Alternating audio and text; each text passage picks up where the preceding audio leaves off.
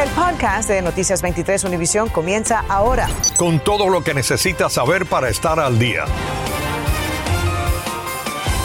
¿Qué tal? Muy buenas tardes. Les saludamos a Ambrosio Hernández. Y Sandra Peebles. Tras la filtración del borrador de un documento de la Corte Suprema de los Estados Unidos que esboza la posible eliminación del derecho al aborto aquí en este país, muchas han sido las reacciones eh, que se han generado. En el sur de la Florida, figuras políticas y miembros religiosos de la comunidad se han manifestado. René Anciani nos explica en vivo. Adelante.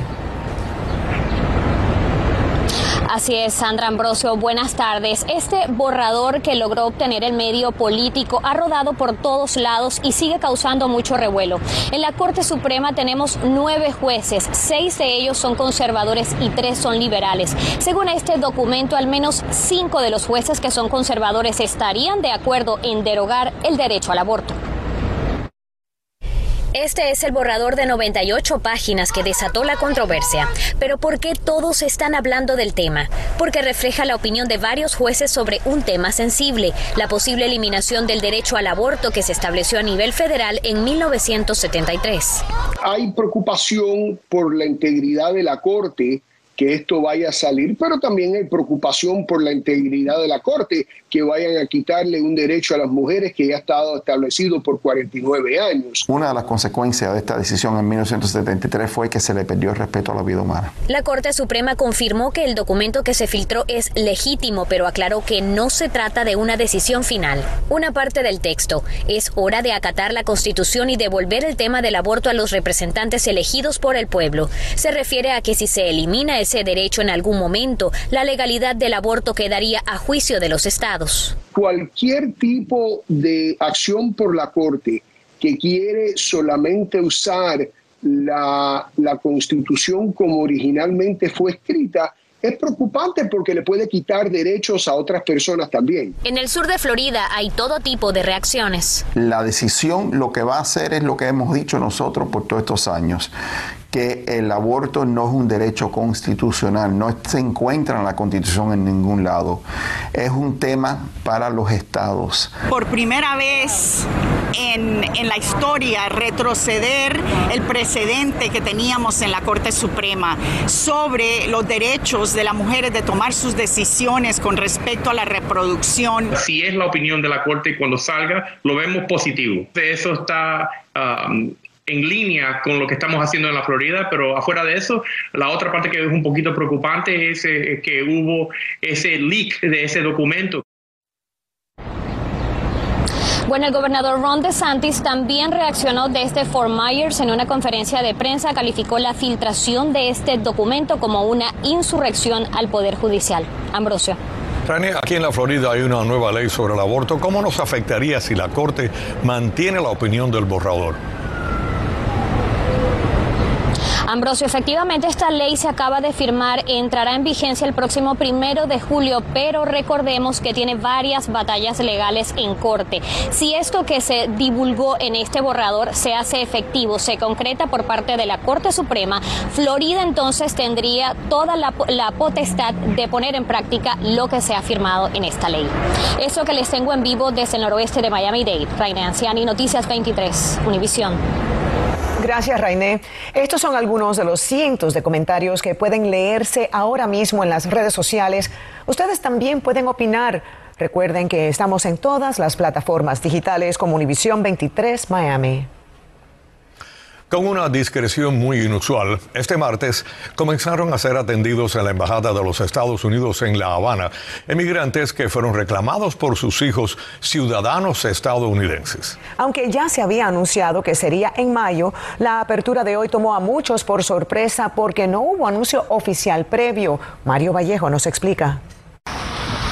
Este martes varias personas se reunieron en fila en las afueras de la Embajada de Estados Unidos en La Habana con sus citas previas, en lo que parece ser el comienzo de los trámites en La Habana para que puedan emigrar los padres de ciudadanos americanos que han sido reclamados. La desgracia del cubano de a pie tratando de huir de ese régimen le incumbe a todas las categorías de inmigrantes, no solamente a los padres de ciudadanos americanos, y por eso el desespero de que se reanuden estos procesos migratorios en en su totalidad en La Habana. Hace un mes el encargado de negocios de Estados Unidos en La Habana anunció el aumento del personal en la sede diplomática en la isla para, durante el mes de mayo, comenzar paulatinamente a atender algunos casos. Iniciará la reanudación limitada de algunos servicios de visado de inmigrante. Aunque oficialmente no se ha anunciado que hoy comenzaron los trámites en La Habana, el hecho corrió de boca en boca y a la sede diplomática se acercaron residentes en la isla que llevan tiempo solicitando una visa humanitaria. Estamos cansados de venir, pero sabíamos que estaba cerrado. Como esta madre y esta hermana de un enfermo en los Estados Unidos que recientemente falleció. Volvimos de nuevo porque realmente mi hermano no le hemos podido dar ni sepultura. Lo De un lado y del otro. Temas políticos. Ellos son así, ellos no van a resolver nada. ¿Y por qué no Ahora salió un funcionario americano. Este. Las otras reclamaciones continúan siendo procesadas en Guyana, donde también los cubanos deberán llevar una cita previa sin la cual no podrán ser atendidos. La mayoría de las visas humanitarias que se solicitan en La Habana deben ser gestionadas a través del Departamento de Estado desde territorio de los Estados Unidos. Mario Vallejo, Noticias 23, Univisión. Gracias, Mario. La policía de Coral Gables arrestó a un hombre acusado de robo y en varios casos de una manera muy peculiar. Cuando lo arrestaron se dieron cuenta que era buscado por otras acusaciones. Javier Díaz nos cuenta ahora dónde ocurrieron estos robos. Javier. Gracias, buenas tardes. Estos hechos ocurrieron en fechas diferentes. Ahora, uno de día y otro de noche, pero aquí, bien céntrico, en la misma ciudad de Coral Gables, donde generalmente algunas personas no creen que suceden estafas como estas. Pablo Rodríguez fue arrestado bajo cargos de robo de vehículos en Coral Gables. Nosotros lo arrestamos hace la semana pasada. La policía de la ciudad ofreció detalles del caso debido a que ha ocurrido al menos en dos ocasiones utilizando el mismo método de robo. Coge la confianza de la víctima y después la víctima, como es un señor mayor, ah, el señor no me va a llevar el carro, el señor no me va a hacer una trampa.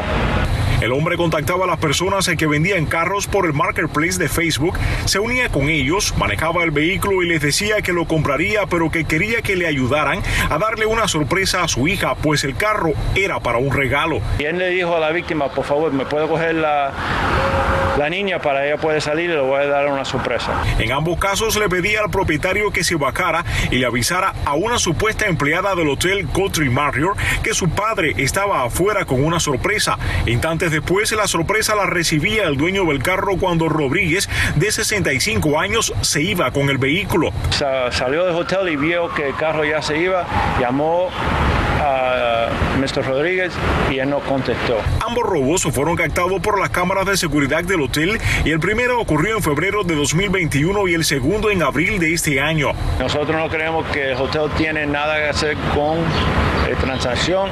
El señor sabe la área bien. Lo curioso es que los carros eran de uso pero marcas caras. Uno era un BMW descapotable y el otro un Mercedes-Benz. También el hombre citaba a sus víctimas en Coral Gables, de ahí que la policía envió algunos consejos para evitar que las personas sean víctimas de casos como este. Cuando hacen una transacción, por favor, no lo hace, hazlo por el día si puede. Ambos casos ocurrieron aquí exactamente donde me encuentro en Navarre Avenue y Leyun Row en Coral Gable. La policía también aconseja que si usted va a vender un carro bajo ninguna circunstancia le dé las llaves de su vehículo a la persona que supuestamente lo va a comprar, precisamente para evitar que sucedan casos como este. En vivo, soy Javier Díaz en Noticias 23, Univisión. Estás escuchando el podcast de Noticias 23 Univisión. Bueno, lamentablemente sucedió de nuevo. Una persona está hospitalizada esta tarde después de chocar con su jeep contra el tren Brightline en el área de North Dixie Highway y la calle Garfield en Hollywood. Según los testigos, el chofer intentó pasar por un costado de las barreras que estaban y el tren lo impactó. Ayer un hombre murió tras chocar contra el re- tren rápido en Pompano Beach.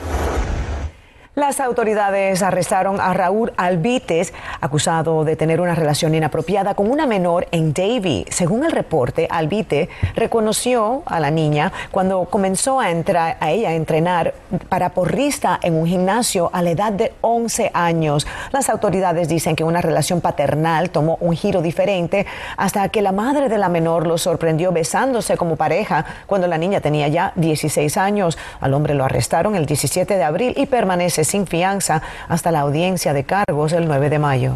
La Comisión de Miami-Dade aprobó hoy una resolución para proteger a los inquilinos contra los aumentos de los alquileres. La resolución llamada en inglés Tenants Bill of Rights o Declaración de Derechos del Inquilino además previene el desalojo si el inquilino paga reparaciones que no hizo el propietario. Los dueños deberán notificar a los inquilinos sobre problemas estructurales o de seguridad de la propiedad. La medida tuvo lugar después de que decenas de personas protestaron frente al edificio del condado contra los aumentos de los alquileres. La Comisión de Broward aprobó hoy una ley que requiere que los propietarios notifiquen al menos 60 días antes de terminar un contrato de arrendamiento cuando la renta ha aumentado en más del 5%. La nueva medida se aplica a todos los inquilinos cuya renta subió más del 5%, independiente de si son mensualmente o si tienen un contrato anual. La comisión de Miami-Dade votó unánimemente para no tomar una resolución hoy, sino posponer por 60 días la discusión sobre la construcción de una planta de incineración de basura en la ciudad de Doral. Los comisionados dijeron que la decisión es para hacer un estudio profesional que considere todas las opciones. El mes pasado, decenas de residentes tomaron la palabra en la comisión para pedir que consideraran la opción de construir la planta en otro lugar. En solo horas, Colombia brillará a nivel internacional con una feria de alta tecnología. Por primera vez habrá accesibilidad virtual desde cualquier lugar del mundo. María Fernanda López habló con la ministra de Comunicaciones del país cafetero y nos dice la importancia de este evento.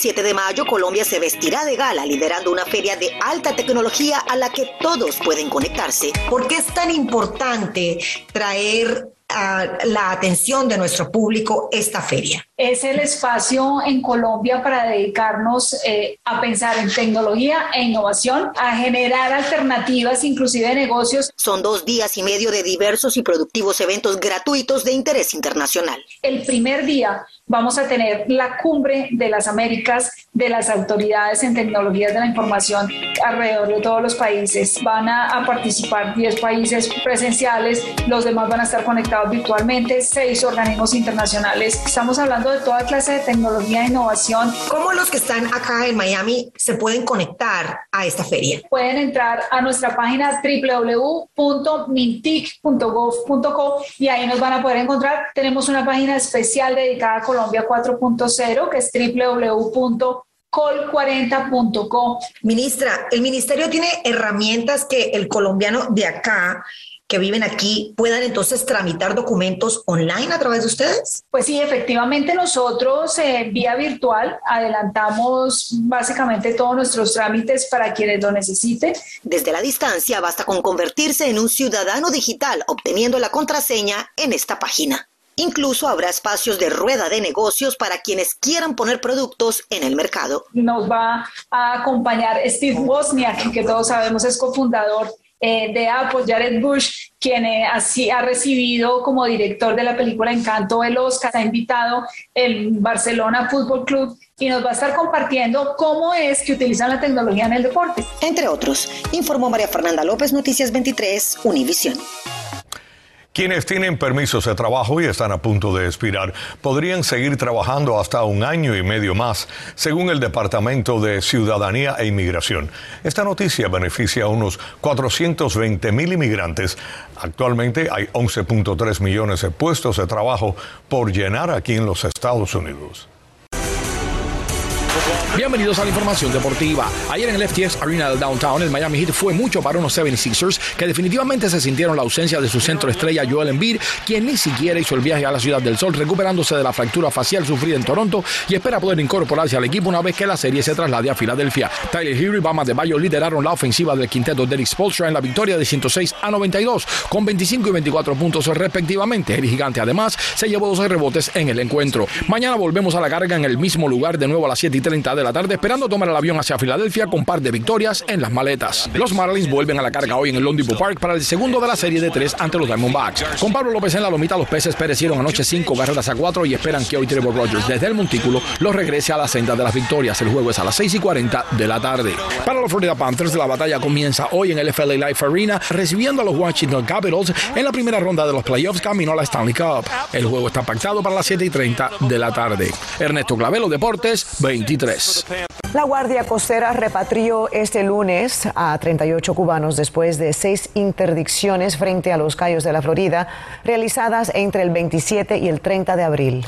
Un total de 1.546 cubanos han sido interceptados en el presente año fiscal. La Guardia Costera advierte sobre los peligros de la travesía que ha costado la vida de muchos cubanos tratando de huir del régimen castrista en busca de libertad. Acabas de escuchar el podcast de Noticias 23 Univisión. Puedes descubrir lo mejor de los podcasts de Univisión en la aplicación de Euforia o en univision.com diagonal podcasts.